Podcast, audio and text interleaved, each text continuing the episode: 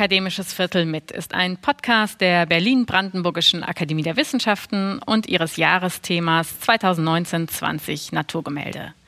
Seitdem die Türen der Akademie aufgrund der Corona-Pandemie vorübergehend schließen mussten, haben wir, das sind Friederike Krippner und Ann-Christine Bohley, zweimal in der Woche mit unseren Akademiemitgliedern gesprochen. Rund 25 Mal haben wir herausragende Wissenschaftlerinnen und Wissenschaftler getroffen, stets von Homeoffice zu Homeoffice. Sie haben uns davon erzählt, was sie aktuell bewegt, wie sie forschen und mit welchen Herausforderungen sie angesichts von Corona konfrontiert sind. Nach vielen Wochen ist Corona zwar eingedämmt, aber immer noch nicht vorbei.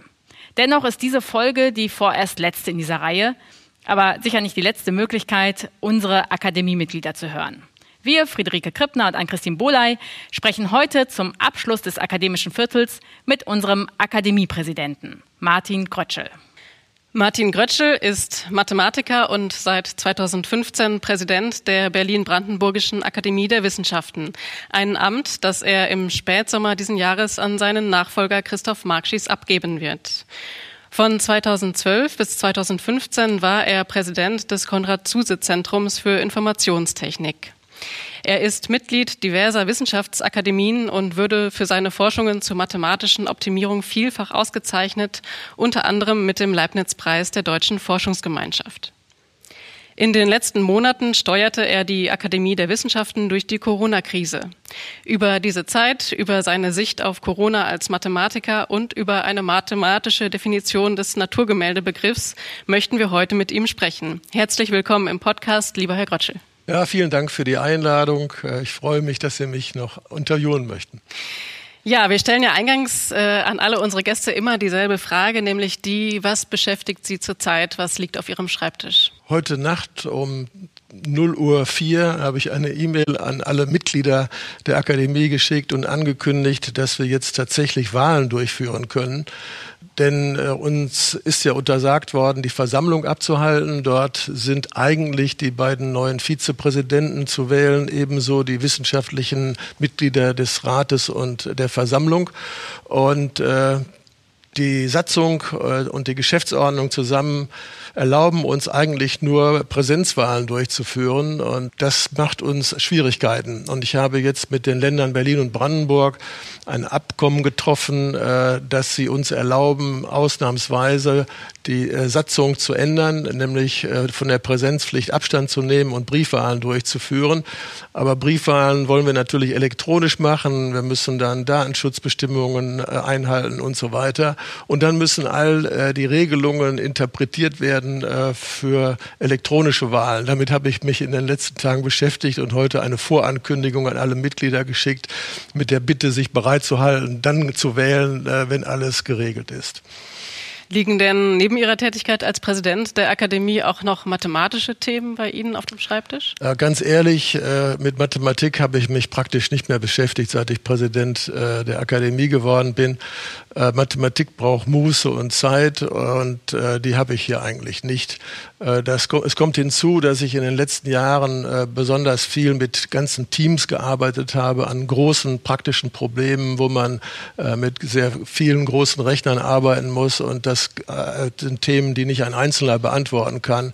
Und meine Arbeitsgruppen habe ich eben Konrad-Zuse-Zentrum zurückgelassen, natürlich in Anführungsstrichen, die habe ich übergeben an, an Nachfolger und Mitarbeiter und die führen diese Projekte weiter fort. Und äh, mathematische Forschung äh, mache ich eigentlich in, äh, in dem Sinne, wie man Mathematik macht, nicht mehr. Wie blicken Sie denn als Mathematiker auf die Corona-Krise, in der ja die Zahlen eine ganz wichtige ja. Rolle spielen? Es ist außerordentlich spannend zu sehen, äh, wie plötzlich Mathematik in der Öffentlichkeit sichtbar wird. Äh, besonders äh, berührt hat mich ein Zitat in der Zeitung, wo eine Journalistin sich entschuldigt bei ihrer Mathematiklehrerin, die damals versucht hat, ihr die Exponentialfunktion beizubringen und sie als Schülerin sagte, muss ich sowas wissen, das brauche ich doch nie. Und jetzt auf einmal sehen wir, dass dass es gut ist, äh, mathematische Funktionen zu kennen. Vor allen Dingen sind eben Exponentialfunktionen etwas Komplexes und die explodieren und es ist sehr schwer, so etwas zu verstehen. Aber äh, besonders wichtig ist eigentlich jetzt Statistik und die Interpretation von Statistik und die äh, Genauigkeit von Daten und zu verstehen, wie genau sind welche Aussagen, wie verlässlich sind die. Und Mathematiker sind dort in dieser Hinsicht sehr viel pingeliger als diejenigen Personen, die damit gelegentlich umgehen. Und so führt das eben auch zu Diskrepanzen in der öffentlichen Wahrnehmung. Von Mathematikern hören Sie immer nur vorsichtige äh, Aussagen, die sagen, falls die Daten so stimmen und das so richtig ist, dann können wir das und das aussagen. Äh, diese Voraussetzungen äh, vergessen eben viele und äh, dadurch kommen dann unterschiedliche Aussagen in der Öffentlichkeit zustande. Also das ist mit, ist mit gemischten Gefühlen betrachtet von meiner Seite aus, aber es sind durchaus viele äh, Mathematiker oder auch statistisch beschlagene Sozialwissenschaftler zum Beispiel, die darauf hinweisen und auch die Öffentlichkeit äh, darüber informieren, dass man mit Statistiken und der und Schlussfolgerungen daraus sehr um, vorsichtig umgehen muss. Und äh, vielleicht bleibt das bei einigen haften und äh, man hat äh, mehr Respekt äh, vor den Daten und der Interpretation dieser Daten. Ja, wir wechseln nochmal zu einem ganz anderen Thema. Ähm, dieser Podcast ist ja auch eines des Jahresthemas Naturgemälde, das Sie mit initiiert haben. Sie sitzen dort auch im Beirat. Ähm, wir haben jetzt gerade schon ähm, ein bisschen über Mathematik gesprochen. Ähm, wenn Sie Humboldts Naturgemäldebegriff nehmen und den mal so versuchen ins 21. Jahrhundert zu übersetzen, Gäbe es dazu ein Äquivalent in der Mathematik oder in den Naturwissenschaften? Ja, ganz klar. Äh, deswegen hat mich auch äh, das Thema so begeistert und ich glaube, ich war sogar derjenige, der das vorgeschlagen hat, äh, wobei ich natürlich nicht dieses Wort erfunden habe, sondern es ist ein Rückgriff auf Humboldt, der das so formuliert hat. Ich würde es heute Modellbildung bezeichnen. So Modellbildung gibt es in jeder Wissenschaft. Ich beschäftige mich natürlich mit mathematischer Modellbildung und Humboldt hat das so ähnlich gesehen. Er hat gesagt, ich beobachte die Natur und mache dann von der Natur ein Abbild und das ist das Naturgemälde. So das Abbild hängt davon ab, welche gedanklichen Konzepte man hat, in denen man die Natur beschreibt. Ob ich jetzt als Botaniker äh, äh Pflanzen beschreibe, ob die Blätter grün sind und welche Formen die haben und wie viele Stängel irgendwo sind und ähnliche Dinge. Oder wenn ich als Mathematiker Gleichungen und Ungleichungen aufschreibe, um Sachverhalte aus äh, der Natur darzulegen, wie etwa so Gravitationsgesetze, äh, die berühmten Gleichungen, die in der Physik benutzt und äh, werden und in der Chemie, wie die Schrödinger-Gleichung oder die Navier-Stokes-Gleichung und ähnliches. Das sind äh, mathematische Formen zur Beschreibung von Natur Prozessen, die in der Natur vorkommen. Und ich denke, dass Humboldt genau das vor Augen hatte. Natürlich hatte er die Werkzeuge noch nicht, die wir heute haben, aber Modellbildung gibt es natürlich auch in der, in der Chemie, etwa wie äh, mach, stelle ich äh, Moleküle dar, ihre Wechselwirkungen. Äh, da gibt es äh, geometrische Modelle, die Architekten haben Modelle von Häusern. Also Modellbildung ist ein extrem breiter Begriff, der in vielen äh, Fachgebieten durchaus unterschiedlich interpretiert wird. Und da gibt es auch Spannungen. Ich habe schon ein paar Mal Vorträge gehalten vor Architekten über Modelle oder über auch für, vor Physikern. Und äh, das ist ein, ein kreativer Prozess, Modelle zu bilden. Und ich glaube, so haben wir uns, wenn man das mit der Bibel sagt, die Welt unter, untertan gemacht, dass wir eben verstanden haben, wie gewisse Aspekte der Natur funktionieren. Die haben wir modelliert und sind dann in der Lage, die zu beherrschen. Unser großes Problem ist, dass wir eben Nebenwirkungen, Seitenwirkungen, Fernwirkungen und so weiter nicht immer berücksichtigen. Denn bei Modellbildung lässt man sehr viel weg. Die Ökonomen nennen das Ceteris Paribus Paribus, man lässt alles andere bleibt fest und dann betrachte ich nur die Hauptsache. Das ist sehr wichtig und gut, aber wenn wir dann plötzlich äh, die Meere voller Plastik haben und CO2 in der Luft, dann haben wir eben vielleicht nicht alles bedacht, äh, was an Konsequenzen aus unserem Tun kommen. Aber deswegen ist Modellbegriff und Naturgemälde einfach das, was heute der moderne, das moderne Wort wäre für das, was Humboldt gemacht hat. Und ich habe ihn bewundert dafür, äh, dass er zu der damaligen Zeit diese Konzepte entwickelt hat. Corona war, äh, so hoffen wir es zumindest, die letzte große Herausforderung in Ihrer Amtszeit. Wie ist denn die Akademie durch die letzten Monate gegangen? Wie hat die Akademie diese Situation gemeistert?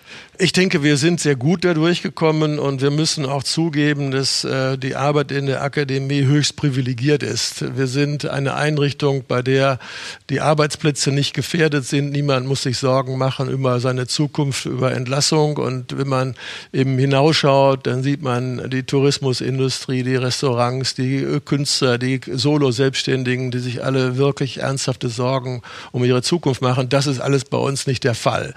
Äh, insofern äh, würde ich sagen, äh, sollten wir froh darüber sein, dass wir in der Akademie arbeiten können. Und wir haben auch ein großzügiges Gebäude, zumindest hier in der Jägerstraße, aber auch die anderen Gebäude, die wir bewohnen, sind in der Regel vernünftig eingerichtet, sodass wir den, äh, die Maßnahmen umsetzen konnten, die von der Politik äh, äh vorgegeben wurden.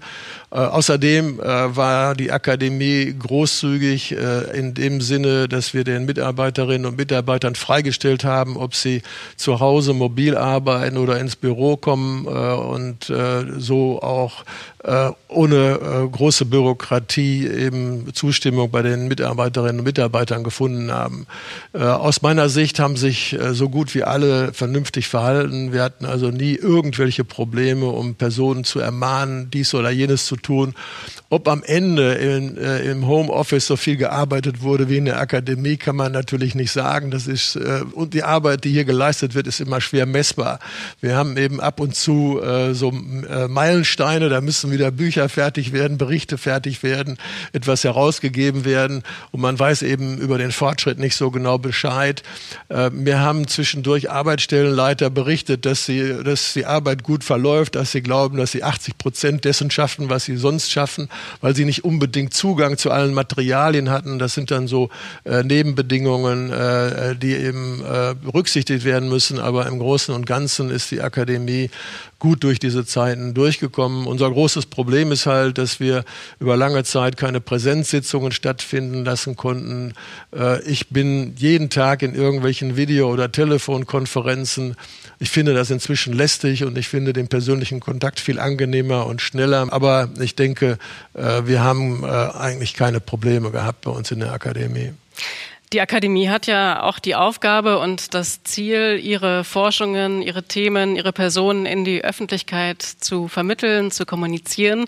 Ein Versuch war eben in den letzten Monaten auch dieser Podcast, den wir heute vorerst abschließen.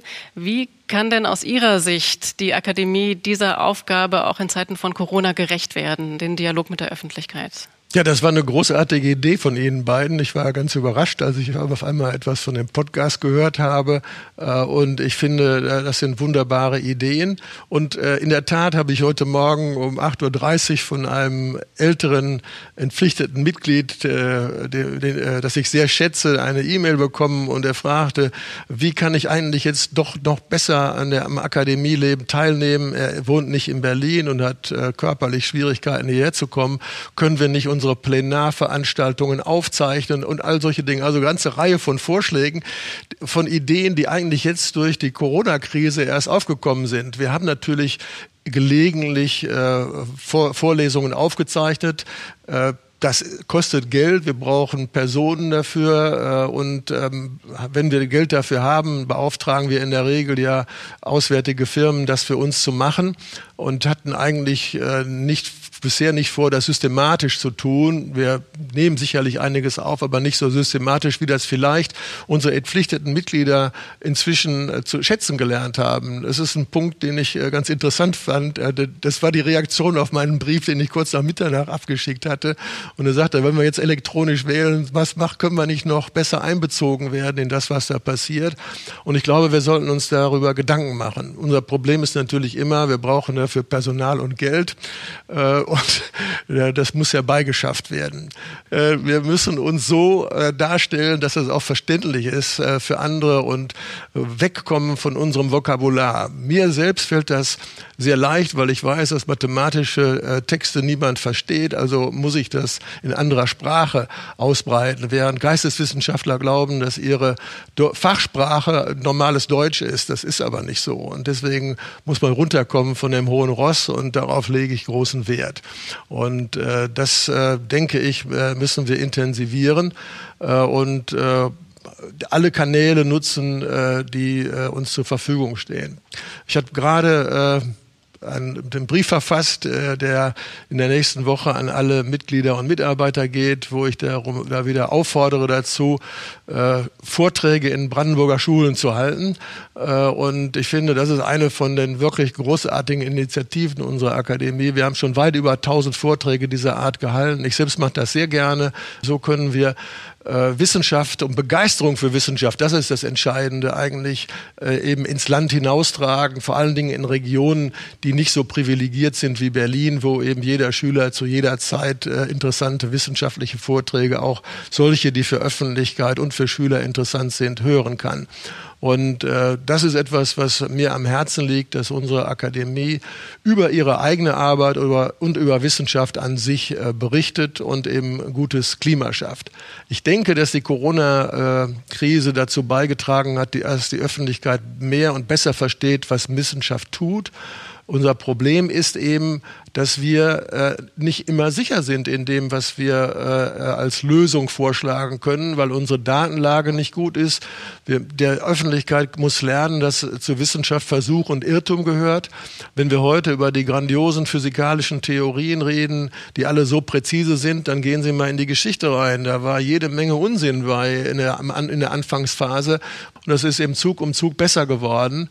Und äh, ganz schwierig sind eben Dinge, die etwas mit Sozialismus Soziologie und Wirtschaft zu tun haben, weil eben der Mensch reagiert auf Vorhersagen, was die Natur im Wesentlichen nicht tut.